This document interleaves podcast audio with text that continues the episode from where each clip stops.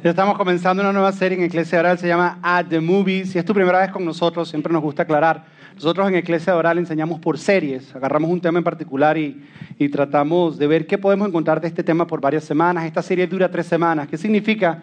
Que queremos pedirte, si es tu primera vez, que hagas el esfuerzo de estar estas tres semanas con nosotros y tratar de llevarte lo que más puedas para entender toda la serie. Y esta serie se basa acerca de películas, acerca de movies que tal vez salieron el verano, películas que sabemos que tú has visto. Estamos casi seguros que tú las has visto.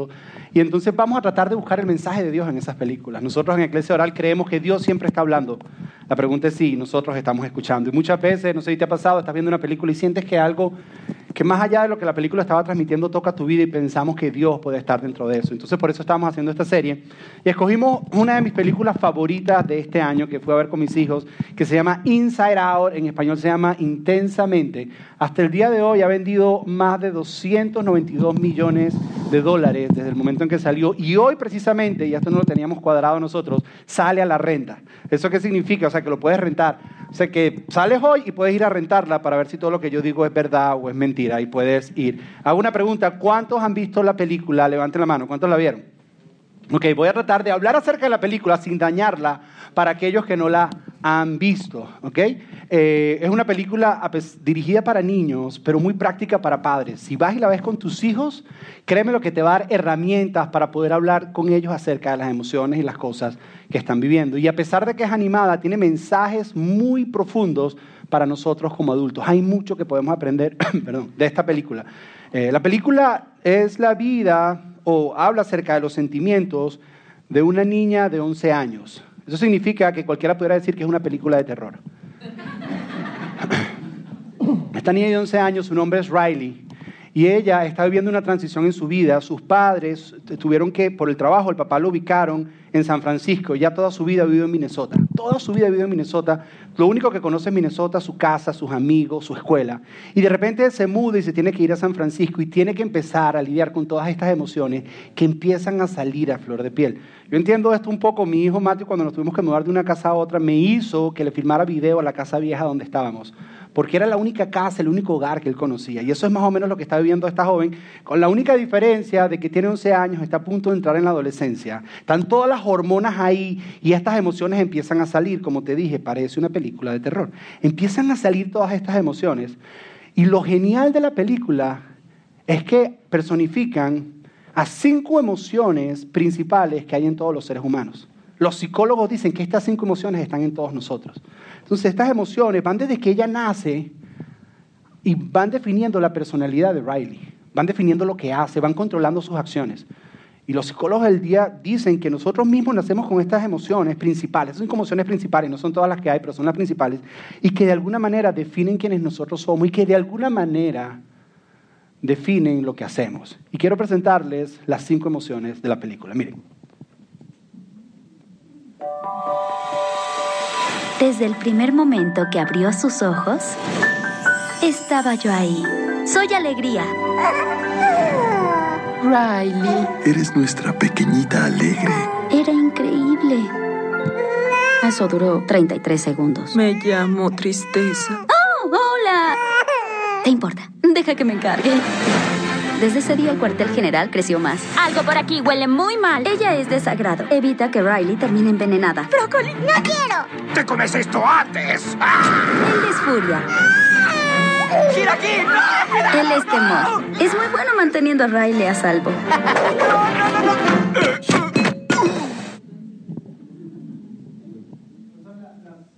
Emociones principales en la película, que de alguna manera todos nosotros las tenemos y queremos, queremos identificarlas un poquito mejor. Por ejemplo, la primera emoción en la película se llama alegría.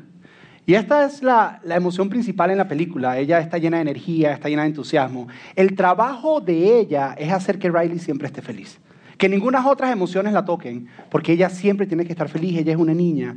Y entonces ese es el trabajo de ella, felicidad. Esa es la principal, la que quiere controlar la vida de ella.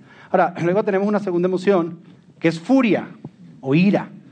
Eso es como cuando tú vas manejando y dices, idiota, ¿por qué te atravesaste? Eso que tú sientes. Imbécil, muévete y tocas la corneta. Ese, eso, eso que tú has sentido, que a lo mejor lo sentiste de venir acá cuando venías hablando con tu esposa en el carro. Eso, eso es furia, eso es todo lo sentimos y de alguna manera está bien representado en la película cuando de repente sale. Ahora, Otra es tristeza. Tristeza es blue.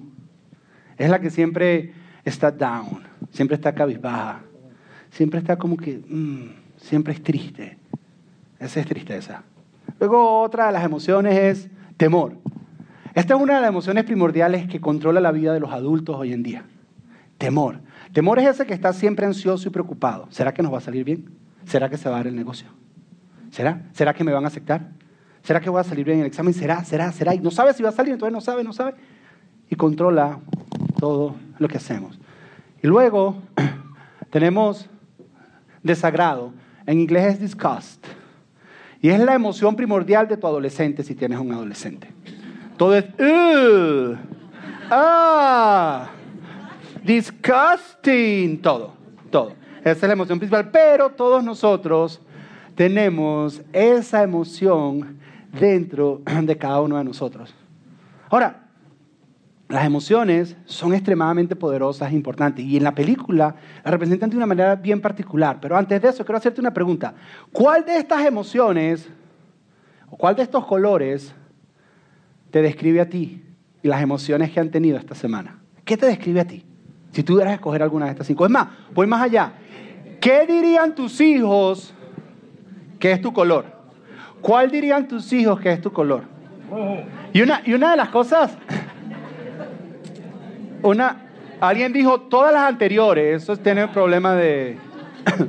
es como bipolar. Ok, fíjense, fíjense.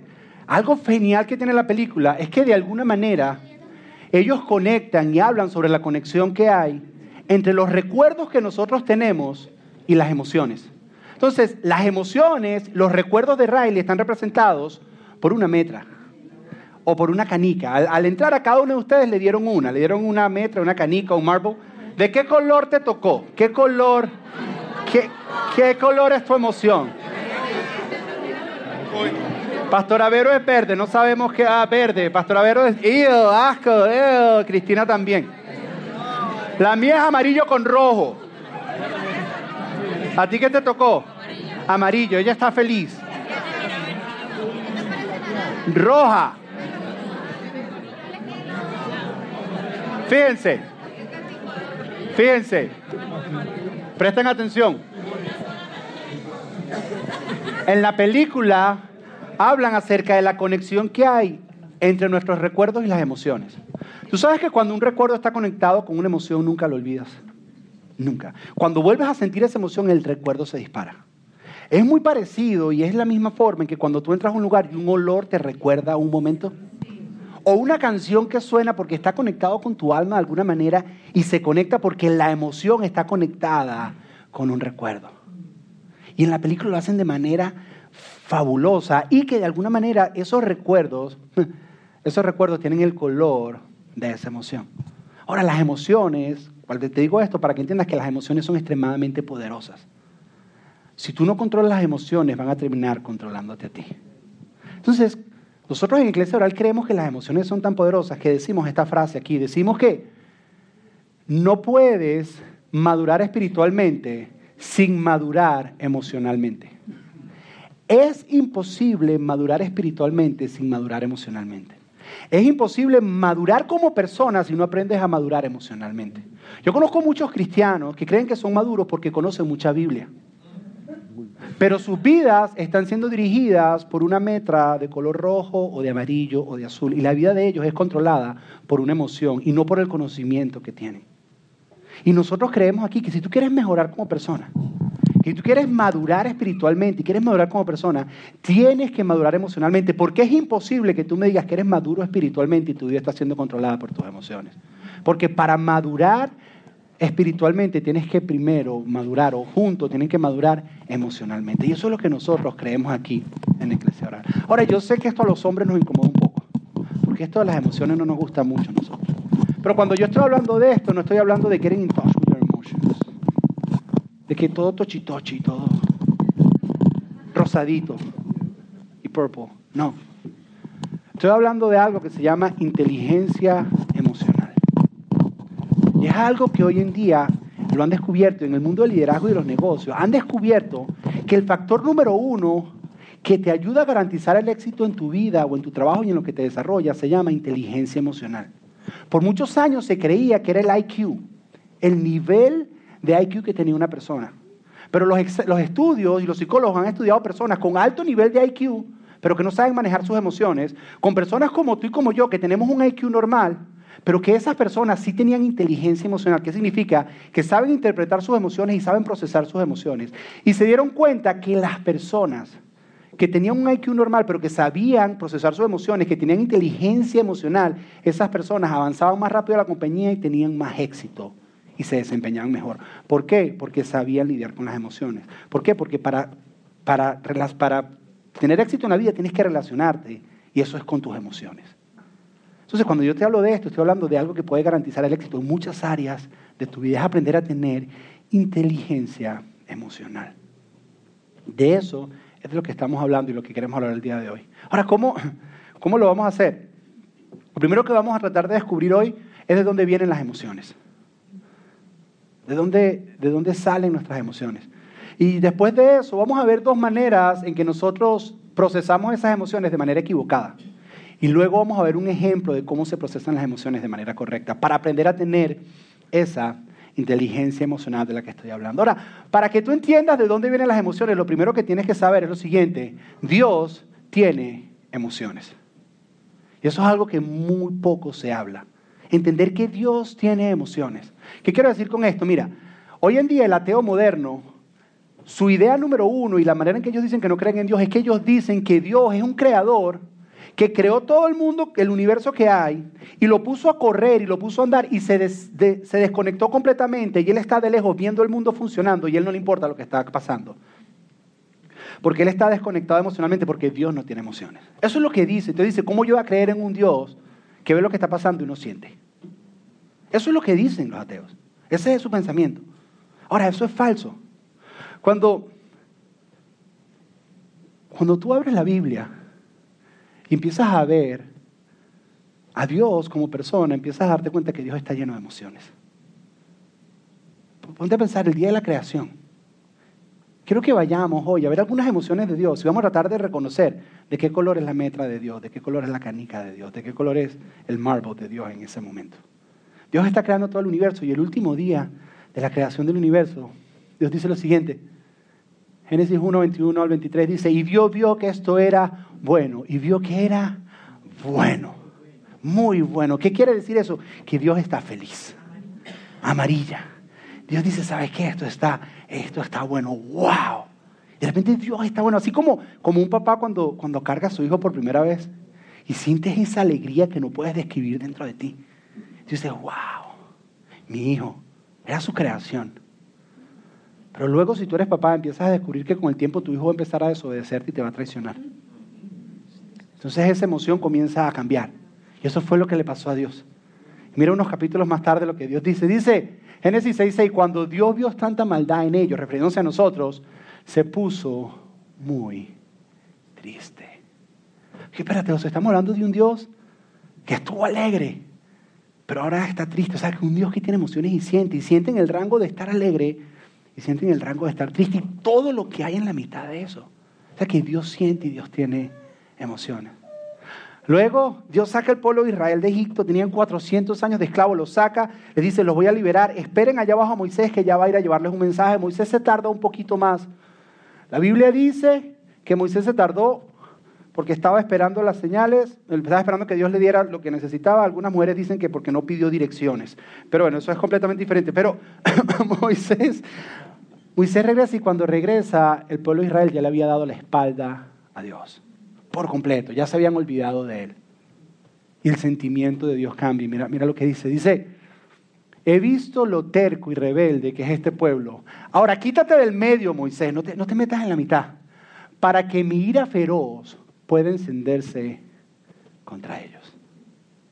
Estamos hablando de un Dios que estuvo alegre.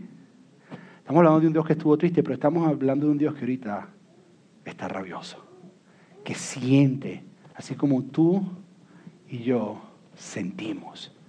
Ahora, los pueblos no mi preferido, que a pesar de que siente todo esto, hay uno que predomina. Oseas dice lo siguiente, dice, oh Israel, eso podemos tomarlo como nosotros, ¿cómo podría abandonarte ¿cómo podría dejarte ir? ¿Cómo podría destruirte? Mi corazón está desgarrado dentro de mí y mi compasión se desborda. No, no desataré mi ira feroz sobre ti.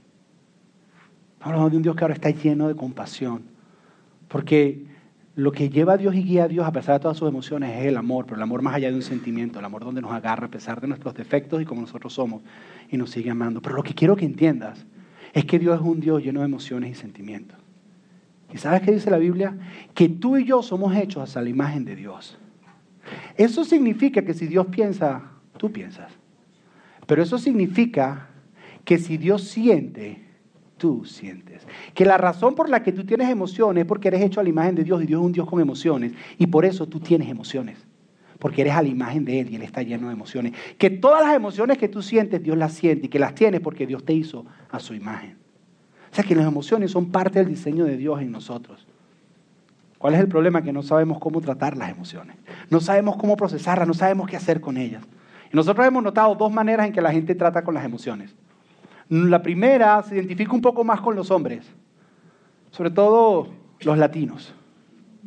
Y es que las emociones se reprimen.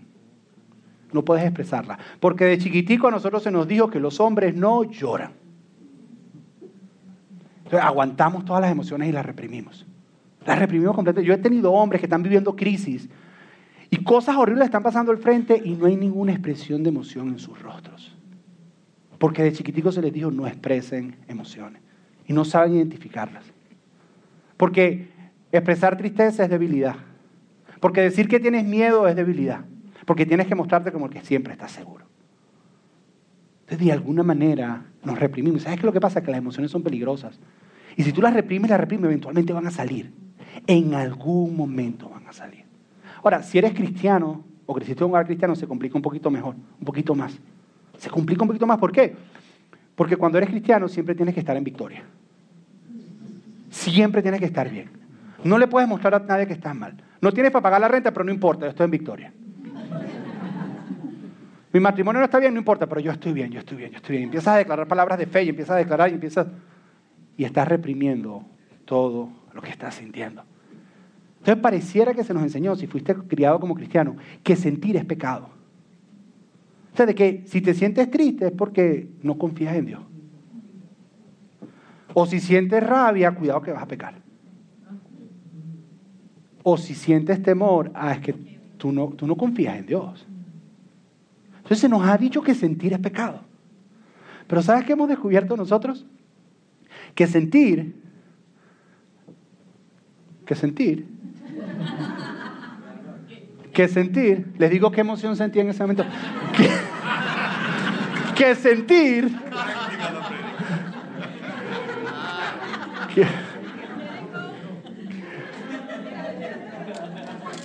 que sentir que sentir es de humanos. Sentir es de humano, sentir no es pecado, porque es parte de tu diseño, es parte de lo que tú eres. Eres humano. Es más, me atrevería a decir que si tú reprimes tus emociones, estás distorsionando la imagen de Dios en ti. Porque es parte de ese diseño de Dios en ti. Entonces, cuando las reprimes, eventualmente van a salir y es peligroso. Ahora, el, otro extremo va, un poco más con las mujeres. Le dan rienda suelta a las emociones. las dejan y le dan rienda suelta. Entonces, eh, porque las emociones son inestables y eso es peligroso. Por eso los hombres nos dicen, no, no, no te dejes guiar por las emociones, porque intentan estabilidad que un día estás alegre, otro no. Entonces, no, no sientas neutro. Pero las mujeres no, y le dan rienda suelta a la emoción. Entonces, son una montaña rusa. Un día están contentas y otro están tristes. Un día están rabiosos y uno no tiene ni idea. Está como el tipo de la película, así que fue lo que pasó. O sea, uno no entiende. Y el problema es que uno no puede estar al lado de una persona así porque es difícil. Porque no sabes qué decir, porque no sabes si lo que va a decir va a ser que la persona esté alegre o esté triste porque le dan rienda suelta. Entonces, tengo un ejemplo, por ejemplo. Ahora, mira, con respecto a, Se me olvidó este video y tengo que pasárselos. Ok, con respecto a esto de, de apagar nuestras emociones, de cauterizarlas. En la película hay un ejemplo. Antes de pasar a las emociones, como suben imagen, en la película hay un ejemplo acerca de por qué nosotros cauterizamos o, o algo que Riley vivió con respecto a frenar las emociones. Y es más o menos lo que nosotros vivimos. Quiero que vean este video. Emocionante! Estuve despierta anoche pensando en un nuevo plan. Y lo tengo. Temor. Alista todos los posibles resultados negativos de asistir a una nueva escuela. Ya me adelanté. ¿Alguien sabe escribir meteoro? Desagrado. Ve que Riley destaque hoy, pero que se mezcle. Cuando termine, Riley se verá tan linda que las otras niñas querrán cambiarse de ropa. Alegría. Sí, alegría. Tú manejarás la consola. Conserva a Riley feliz todo el día. Ay, me encanta tu vestido, es adorable. ¡Ay, esta cosa! ¡Qué amable! Me gusta cómo se infla.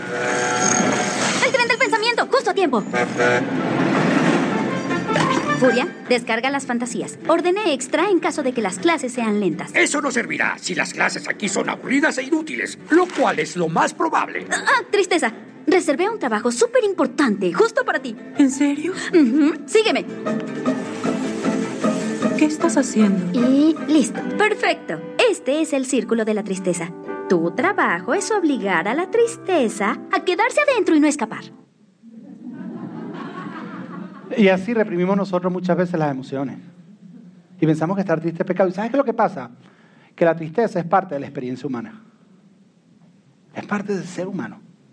No hay nada más maduro emocionalmente que una persona que pierde un ser querido y expresa esa emoción de una manera normal y natural. Reprimir es lo peor que puedes. Más reprimirlo muestra inmadurez. Una y otra vez, y esto fue lo que yo aprendí con, con el pastor Avero, vamos a funerales, pero el trabajo que me toca es una de las cosas tal vez más difíciles que me toca hacer. Y estando en esos lugares, siempre encuentras personas al lado de las familiares cerca diciéndole, no llores. Y yo me la acerco y le digo, llora todo lo que quieras. Porque necesitas expresarlo. Porque si lo guardas, algún día va a salir.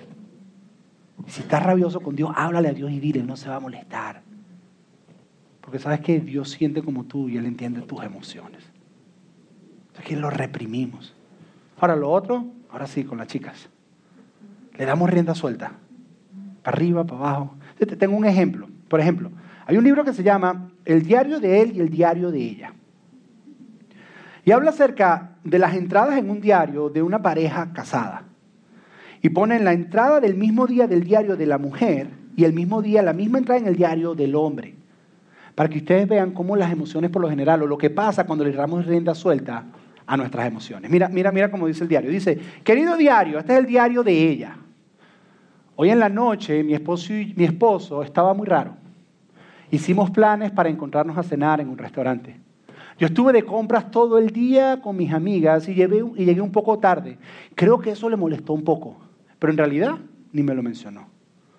No hablamos mucho durante la cena, entonces hice la sugerencia de ir a un lugar más calmado para poder conversar mejor. Él dijo que sí, pero en realidad no hablamos mucho. Le pregunté si estaba molesto conmigo, que si había hecho algo que lo molestó. Ahí están las emociones, ya está todo ya. Él dijo que no estaba molesto, que no tenía nada que ver conmigo, que no me preocupara. De camino a la casa, le dije que lo amaba. Él me sonrió, pero continuó manejando como si nada. No sé por qué me dijo eso. No sé por qué no me dijo, yo también te amo. Cuando llegamos a la casa, sentí que ya lo había perdido. Así como que si no quisiera nada conmigo. Él se sentó callado a ver televisión, lo sentía tan distante y tan ausente. Después de un rato decidí irme a dormir. 15 minutos más tarde él vino a acostarse, pero lo sentí distante, como si su mente estaba en otro lugar. Él se quedó dormido y yo lloré toda la noche. No sé qué hacer, estoy seguro que estaba pensando en otra persona. Mi vida es un desastre.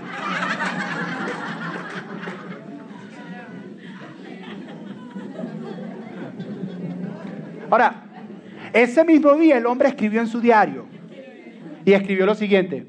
El computador no me prende, no sé cómo arreglarlo.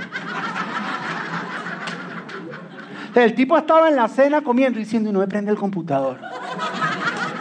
¿Será que llamo a mi amigo? ¿Será que lo reinicio y tengo un documento para el trabajo? Estaba todo, eso es lo que le estaba en la cena. Pero cuando tú dejas que tus emociones controlen tu vida, empiezas a imaginarte cosas que no están ahí. Empiezas a, a, a imaginarte y a crear cosas que en realidad no están ahí. Pero entonces, ¿cómo hacemos? Si, si las emociones es parte de nuestro diseño y no las reprimimos, pero tampoco debemos dejarnos llevar por ella, ¿qué hacemos con ella? ¿Cómo, ¿Cómo podemos sentir de una manera libre tristeza sin caer en depresión? ¿Cómo podemos de una manera libre poder sentir rabia o ira sin caer en sentimiento de venganza que daña nuestro corazón? ¿Cómo podemos sentir temor pero no perder nuestra fe? ¿Cómo podemos procesar estas emociones que sentimos y son parte de nuestra humanidad sin reprimirlas, pero al mismo tiempo sin dejarnos controlar por ellas? Y el mejor ejemplo para esto, Jesús. Jesús es Dios. Y él cuando nos vio, él dijo, ellos no saben manejar sus emociones. Y yo me voy a hacer un hombre como ellos y le voy a mostrar cómo se manejan las emociones, estando yo en medio de ellos. Tú sabes que Jesús sintió todas las emociones que nosotros sentimos y nunca pecó, sino las supo procesar como eran correctas. Jesús sintió tristeza, pero no cayó en depresión. Su amigo Lázaro murió y dice que él lloró, pero no cayó en depresión. Jesús sintió rabia, pero no cayó en venganza.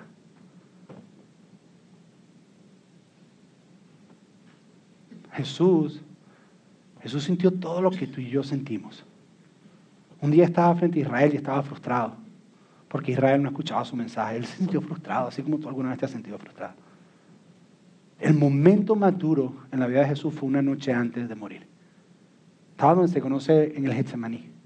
Y mira, mira lo que dice la Biblia acerca de lo que Jesús estaba viviendo en ese momento. Dice, esto es lo que dice Jesús, dice, mi alma está destrozada de tanta tristeza hasta el punto de la muerte. Tristeza al máximo. Más, dice que la tristeza era tan fuerte que sudaba gotas de sangre por la angustia que sentía. ¿Y cómo hizo Jesús? Si tú lees más adelante, y cada una de las veces que Jesús sintió emoción, Jesús sintió alegría. Pero ¿cómo hacía Jesús para poder sentir estas emociones y no reprimirlas? tampoco dejarse controlar por ella.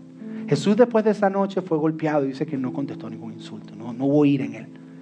Dice que fue ofendido, que fue escupido. ¿Y cómo hizo? Jesús hace lo que yo te recomiendo que tú debes hacer.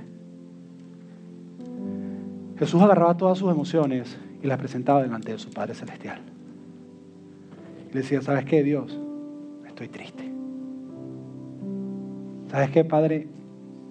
tengo miedo y quisiera que pasaras de mí esta copa, pero que no se haga mi voluntad, sino que se haga la tuya. ¿Sabes qué, Dios? Tengo rabia. ¿Sabes qué, Dios? Y Él cada una de sus emociones las tomó. Y cada vez que se le presentaban, Él las presentaba delante de Dios. ¿Sabes qué es lo que pasa cuando eso ocurre? Que Dios te empieza a enseñar a cómo procesar esas emociones, porque Él fue el que te las puso a ti. Él la siente. Y cuando tú ves la vida de Jesús y que Él la sintió toda, Él te muestra cómo tienes que procesarlas. Y no solo eso, si algún recuerdo está conectado con una emoción que te está haciendo daño, Él te enseña y sana ese dolor en tu corazón y cambia esa emoción. Pero todo comienza con que tú reconozcas la emoción y vayas delante de tu Padre Celestial y le digas, ¿sabes qué? ¿Sabes qué, Dios? Tengo miedo, tengo rabia, y en el momento de hacer eso no estás reprimiendo la emoción, pero tampoco te estás dejando controlar por ella. Y en el momento que tú la exteriorizas, Dios empieza a hacer algo en tu corazón. Algo empieza a cambiar en tu corazón. Y cuando tú dices, ¿sabes qué? Me siento rechazado. En ese momento sientes el amor de Dios en tu vida y dices, yo todavía te amo. En el momento que dices, tengo miedo, a pesar del miedo, Dios no te juzga por tener miedo, sino su palabra hace algo en tu corazón. Y la verdad de Dios empieza a suplantar por ese temor. Y tú sigues sintiendo y sigues expresando lo que sientes. Pero de esa manera la emoción no te controla, pero tampoco la retienes. De esa manera vives la vida libre que Dios diseñó para ti, que incluye tus emociones. Pero ¿qué es lo que tienes que hacer? Lo primero que tienes que hacer es identificarle, venir delante de Él. ¿Y sabes qué va a pasar cuando empieces a hacer eso? Te vas a acercar más a Dios. Porque de las personas que tú más cerca tienes relación son aquellas con las que tú tienes la confianza de poderles contar tus emociones. Y cuando tú le dices de tus emociones, tú te acercas más a Él. Personalmente, hace dos semanas más o menos, hay algo que estaba pasando alrededor de mi vida y he sintiendo una emoción que no entiendo qué es. No puedo descifrarla. Y una persona que me ha ayudado muchísimo, muchísimo en esto, a identificar mis emociones, es mi esposa. Yo fui criado en una familia de que los, hombres no lloran. Yo fui a una familia de no y ella es de las que sentaba en el carro y me dice, ok, ¿qué estás sintiendo? Te, lo prometo, una vez me hizo un card, una tarjeta con las diferentes caritas felices, triste, amargado. Me dice, ok, no puedes decirlo con palabras, señálamela. ¿Qué sientes? Y así poco a poco yo empecé a descubrir lo que sentía. Para yo poder venir ante Dios y decirle, sabes que Dios, estoy molesto. Te traigo y te rindo esta emoción delante de ti. No quiero, no quiero llegar a la venganza, pero estoy molesto es lo que me provoca. Aquí está. Y algo empieza a ocurrir en tu corazón, pero no la reprimes. Entonces esta semana he estado viendo eso y estoy tratando de descifrar esa emoción. Y he hablado con algunas personas, una ha sido ella, y sabes que ella me dice, pero te veo muy afectado con eso, ¿qué sientes? De verdad no, he pensado que es inseguridad, he pensado que es temor, ah, son diferentes cosas, pero estoy tratando de descubrir. Porque esto, esto no es de una sola vez, esto no es que vienes una sola vez delante de Dios y dice, Señor, toma, aquí está, y se acabó. No, es un proceso. Porque la emoción vuelve a llegar y a lo mejor no sabes ni cómo se llama. A lo mejor va a salir otra vez la rabia y vuelves otra vez y dices, aquí está Dios. A lo mejor estás viviendo una fecha cerca de ese evento otra vez y te vuelve a recordar todo y dices, Dios, aquí está, lo volví a sentir. Dios no se molesta. Porque Dios quiere que tú seas libre en tus emociones. Libre es poderlas expresar, pero también libre del control de ellas sobre tu vida. Entonces, ¿qué es lo que yo quiero que tú hagas esta semana? La metra que te dimos, la canica, te la regalamos. Es un regalo, no la tienes que pagar. Y queremos que la pongas en un lugar donde la vayas a ver todos los días. Consejo al lado de tu teléfono celular. Si la puedes meter en Facebook, una persona la puso, me pareció muy inteligente, la puso como screensaver de su teléfono. Cada vez que prende el teléfono la ve. En un lugar donde siempre la veas. Y cuando esté ahí, y estés sintiendo algo, recuerda tomar un tiempo. Ya sea al final del día o al principio del día siguiente. Y hablar con Dios. Y decirle, ¿sabes qué, Dios? Me siento triste. Me siento cansado, me siento frustrado, me siento. Y si no sabes cómo expresarlo, si no sabes qué es lo que sientes, te recomiendo que vayas a los salmos. No, no llames al chacho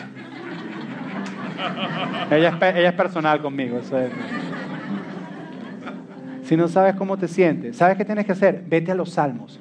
Tú sabes que los salmos están llenos de personas extremadamente extrañas, emocionales. Se llaman músicos. Sorry, David. Pero que tocan las emociones. Y muchos salmos, yo a veces leo los salmos y digo, wow, Él está diciendo lo que yo siento wow, esa persona está expresando lo que yo siempre sentí. ¿Sabes que los salmos son canciones y alguna vez te escuchas una canción y dices, wow, esa persona puso en palabras lo que yo sentía? Eso es lo que son los salmos. Y tú lo agarras y dices, wow, esa persona, esa persona está sintiendo, está expresando lo que yo siento, porque a veces no sabes cómo decirlo. Entonces esta semana, esta semana en, Facebook, síguenos en Facebook, en, en Iglesia Doral, y todos los días vamos a poner una cita de un salmo. No vamos a poner la cita, sino qué salmo te tienes que leer para qué. Salmo para que expreses tu alegría, salmo para que expreses tu tristeza, salmo para que expreses tu angustia, salmo, cada día de la semana vamos a poner uno, vamos a poner cinco. Y tú guárdalos. Y en el momento que estés rabioso y no sepas qué hacer, ¿cuál es que el salmo ese de la rabia? Espérate, déjame leerlo para poderle expresar a Dios lo que hay en mi corazón. Y lo empiezas a leer y eventualmente empiezas con tus palabras a decirle, sí, Dios, eso es lo que siento.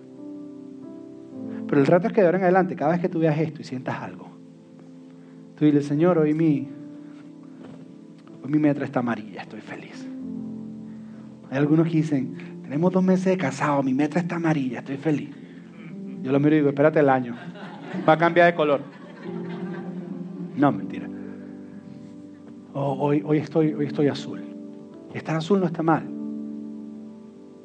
Pero ir donde Dios y decirle, ¿sabes qué Dios? Hoy estoy azul, estoy triste. Y no dejar que la tristeza gobierne tu vida. Lo expresas y la procesas. Y cuando lo haces, Dios te va a sanar y te va a enseñar. Te va a enseñar a procesar tus emociones. Recuerda que Él fue el quien las puso ahí. Y Él es quien las siente igual que tú. Y si alguien sabe cómo usarlas, es Él. ¿Qué tal si oramos? Padre, gracias por esta maravillosa película, Señor. Gracias por permitirme no darles el final y para que puedan ir a ver, Señor. Y gracias, gracias por las emociones que tenemos, Señor. Porque si no tuviéramos emociones, fuéramos como unos robots. Y parte de lo que da sentido a nuestra vida es sentir. Así que gracias, Señor. Enséñanos, enséñanos a ser más como Jesús en cómo procesar nuestras emociones. Danos el valor y recuérdanos con este pequeño recordatorio, con esta metra, con esta canica, que cada vez que la veamos, que en ti podemos venir y decirle, ¿sabes qué, Señor? Estoy angustiado, estoy frustrado, estoy triste, estoy rabioso. Y poder venir y desahogar todas nuestras emociones delante de ti y poder expresarlas para no reprimirlas. Y que tú poco a poco nos vayas enseñando cómo se procesan y cómo se van sanando, pero traerlas delante de ti. Para entonces poder vivir la vida plena que tú tienes para nosotros, que incluye nuestras emociones, la libertad de expresarlas, pero que no se deja controlar por ellas, porque es libre del control de las emociones. Tú no nos has dado espíritu de temor o de emoción, sino espíritu de dominio propio. Así que enséñanos a cómo, cómo controlar nuestras emociones, viniendo a traerlas donde ti y rendiéndotelas. Te pedimos esto en el nombre de Jesús. Amén.